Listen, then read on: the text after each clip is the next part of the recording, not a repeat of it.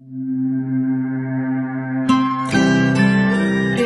所负的连带责任以及农奴制都是在十六和十七世纪以后才出现的，土地重新分配的习惯也从而发展起来。在乌克兰以及在十六、十七世纪尚未为莫斯科公国所控制的俄罗斯各地，尤其是西部，都没有产生过这种土地重新分配的习惯。在这些地方，土地是永久分配给各分散的农户耕种的。荷兰东印度公司在他们的占有地上所遵循的经济制度，也是基于与上面相同的连带责任的原则。公司迫使公社对粮食和烟草赋税连带责任，这种连带责任使得公社终于不得不强迫社员留在村庄上以分担捐税。在19世纪，随着连带责任制的废除，具有强制入社制度的公社也就从此衰落了。在这种经济制度中，包括稻谷的两种栽培方法，一种是产量比较低的旱田法，一种是水田法。按照水田法，田地周围修筑田埂，然后再分成小块，以便控制排灌用水。凡是治水田的人都享有不可转让的世袭产权。旱田则实行一种同苏格兰农村公社外区粗放草田经济相似的游牧式农业，全村落共同开垦，但耕种和收割则由各农户单独进行。垦地经过三四年的收成后，就必须休耕，于是村落又移往新地开垦。从过去的情况可以看出，只有荷兰东印度公司的残酷剥削制度，才会造成土地重新分配制度的出现。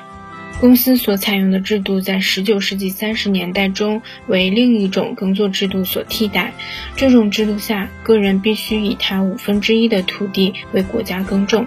这一部分土地上的庄稼是根据规定种植的。这一制度在19世纪又消灭了，为另一种更为合理的农业方式所取代。根据中国古典作家报告。中国也一度有过类似的制度，每块耕地都划分成九块，外圈的八块分给农户，中间的一块则保留给皇帝，土地只供各户使用，户主死后即重新分配。这种制度只具有一时的重要性，而且也只有在巨川大河附近能用灌溉来种稻的地方才占支配地位。在这种场合下，共产主义的农业组织也只是迫于财政方面的考虑，而不是起源于原始条件。中国原始的经济组织可得知于迄今仍在中国农村中最常见的氏族经济中，在那里，氏族都各自有自己的小型祠堂和学塾，并且共同耕作，共同经营经济生活。最后一个假设的共产主义农业制度的事例就是印度。在印度可以看到两种不同的村落组织形式，这两种形式的共同特点是公共牧场和园圃。后者相当于日耳曼农业制度下工资劳动者和小务农过日子的那部分耕地。住在这里的有手艺人、寺院僧侣、理发匠、洗衣匠。以及属于村落的各种劳动者，即村落的居民，他们默守造物主的规则，也就是说，他们的工作都不取零星报酬，而是为公社服务，以分享一份土地或收成。至于土地所有权，则因村而异。在实行莱奥特瓦里制的村落里，土地所有权是属于个人的，租税负担也是如此。村落的首脑是村长，统一的马尔克的财产归国王所有，农民不能分享。凡是想开垦土地的人都必须为取得这项权利而支付一定的代价。